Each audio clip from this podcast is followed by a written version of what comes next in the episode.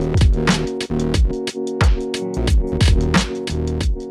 Violencia por orientación sexual. Nicole Saavedra secuestrada, torturada y asesinada por ser lesbiana. Mujeres rurales e indígenas, discriminación, violencia e invisibilización. Violencia intrafamiliar. La justicia le creyó a Navila La muerte de Joan es culpa de Chile. Madre clama justicia por violación y crimen de su hija DJ. A más de dos años aún no hay detenidos. Carabineros de Chile comete tortura y violencia sexual. El crimen en Maipú. Joven fue acusado de violar y apuñalar a su ex polola de 17 años y también a su Ex madre. De joven asesinada junto a su madre en Maipú confiesa el doble homicidio. Nicole Saavedra fue maniatada y asesinada por ser lesbiana hace tres años en Limache. Víctima de femicidio había guardado mensajes de auxilio entre su maquillaje. Ayuda, estoy desesperada. Dramático mensaje de una mujer antes de ser brutalmente asesinada por su pareja.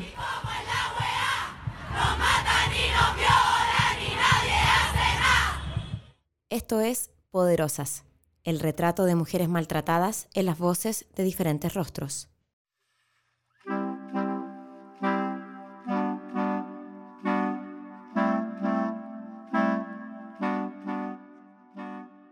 En este capítulo contaremos la historia de Viviana Madariaga, quien durante la cuarentena total en algunas comunas y preventiva en otras fue brutalmente agredida por su ex cónyuge.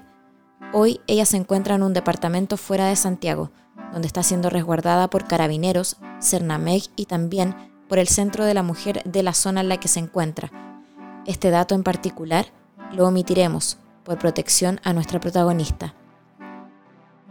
Ella nos compartió su testimonio por mensaje de audio, bajando la calidad sonora del capítulo.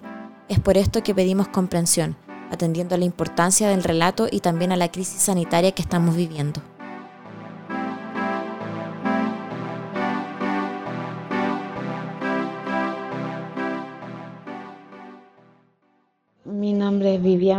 Tengo 49 años y no trabajo en nada porque el agresor nunca me dejó trabajar. Mi historia de violencia comienza en el año 96 95, cuando llevaba un año de casada, desde ahí nunca paró. La relación siempre fue violenta, siempre. No les puedo decir que él comenzó a pegarme cuando supo que yo estaba esperando a mi segunda hija y era con mucho odio. Por eso yo me decidí a contarles mi historia porque y no oculto mi nombre, porque no quiero que haya otra Viviana. Él abusaba sexualmente de mí porque yo tomaba pastillas para la depresión. Él me pegaba, violencia psicológica y violencia económica. Nunca me dejó trabajar. Él era alcohólico, tomaba mucho, hasta el día de hoy toma, y cuando se emborracha me envía mensajes ofendiéndome, amenazándome de muerte.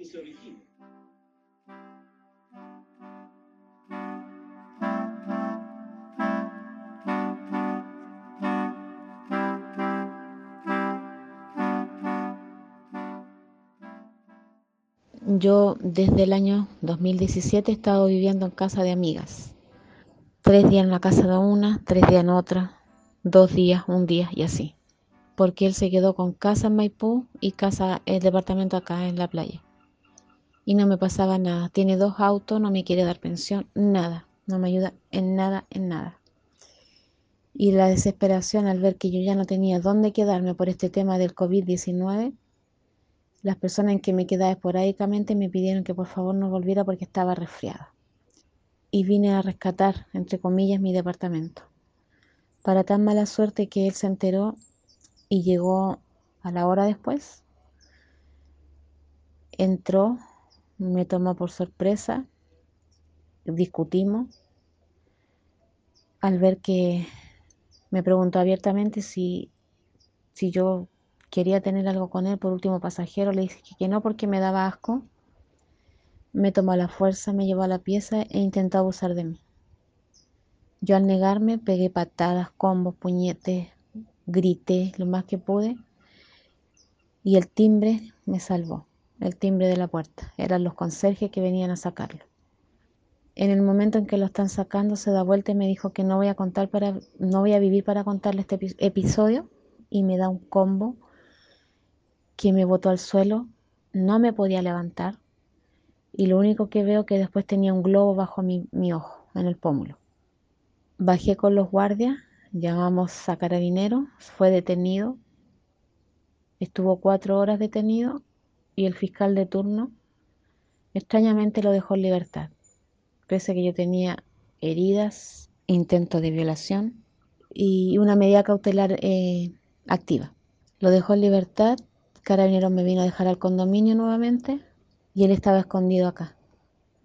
Al verlo empecé a decir que por favor llamaran a Carabineros nuevamente porque él estaba acá y él pidió que me, cortaran todos los suministros básicos, luz y agua.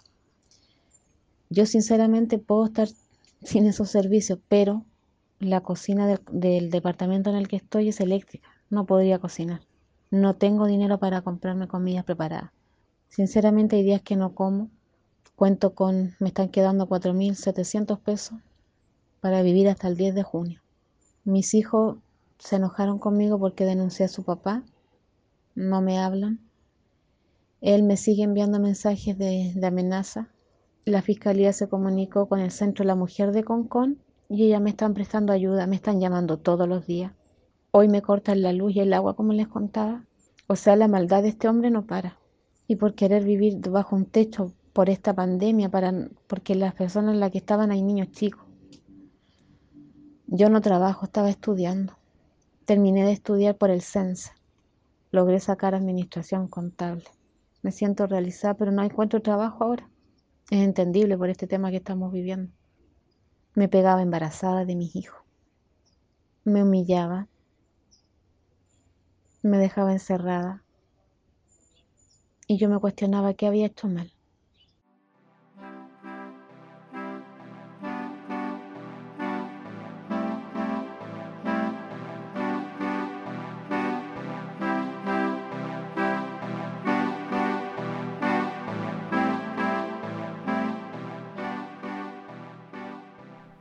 Según lo que ya advirtió la ONU, hay un aumento importante de la violencia intrafamiliar. Por lo tanto, la cuarentena sea voluntaria o la que determine la autoridad, sin duda va a ir incrementando estos riesgos, lo que desde la Asociación de Abogadas Feministas confirman por el auge de denuncias recibidas en estas últimas semanas. Si tú estás siendo víctima de violencia, comunícate a los teléfonos que existen para estos casos si estás sufriendo violencia de género, llama al 1455 donde tendrás contacto con el CERNAMEC. Puedes hacer una denuncia anónima en el 600 4101, que es el teléfono de policía de investigaciones. Siempre en caso de emergencia puedes marcar el 133 de carabineros o el 134 de PDI. Las víctimas de violencia intrafamiliar pueden llamar también al 149, que es el Fono Familia. Hoy también es posible hacer las denuncias en la página web fiscalía.cl. Es sumamente importante que en esta época más que nunca se hagan estas denuncias, porque va a ser fundamental medir cuál es el impacto que tienen los efectos como estas pandemias en la violencia intrafamiliar. Si estás aislada en cuarentena con tu agresor, sigue siempre en contacto con tus vecinas, amigas y familiares. Acuerda palabras claves para que puedas recurrir a ellas en caso de inminente peligro. También puedes bajar la aplicación Antonia y Voy Contigo, que alertan a tu red de apoyo ante cualquier dificultad o ataque. Pero lo más importante, no estás sola.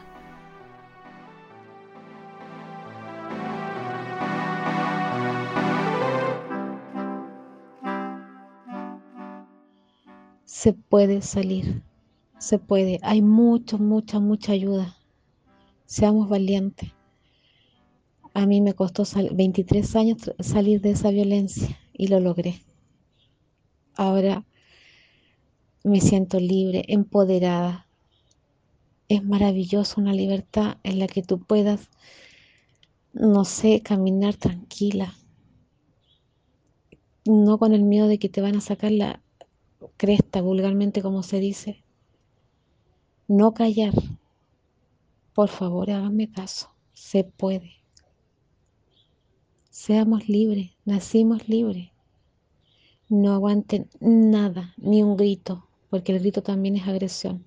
El que diga no te pongas eso es agresión. El que te revise el celular es agresión.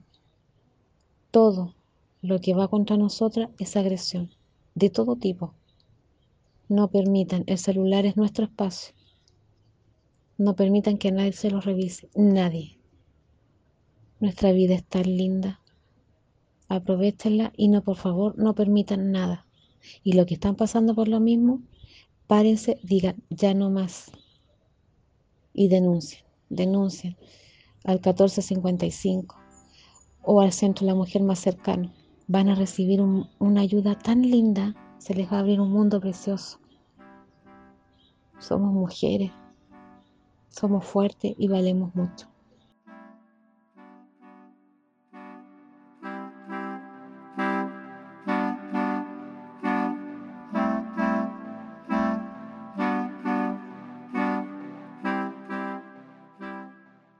Esto fue Poderosas, el retrato de mujeres maltratadas en las voces de diferentes rostros.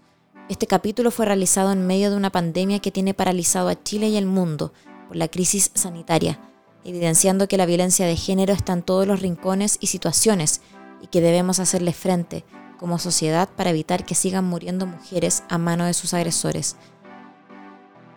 La realización de este capítulo estuvo a cargo de Javiera Morales y María Fernanda Cartes. Agradecemos a Cassandra Biderman y Francisca Carvajal, y también a Viviana Madariaga por su relato, una mujer valiente y poderosa.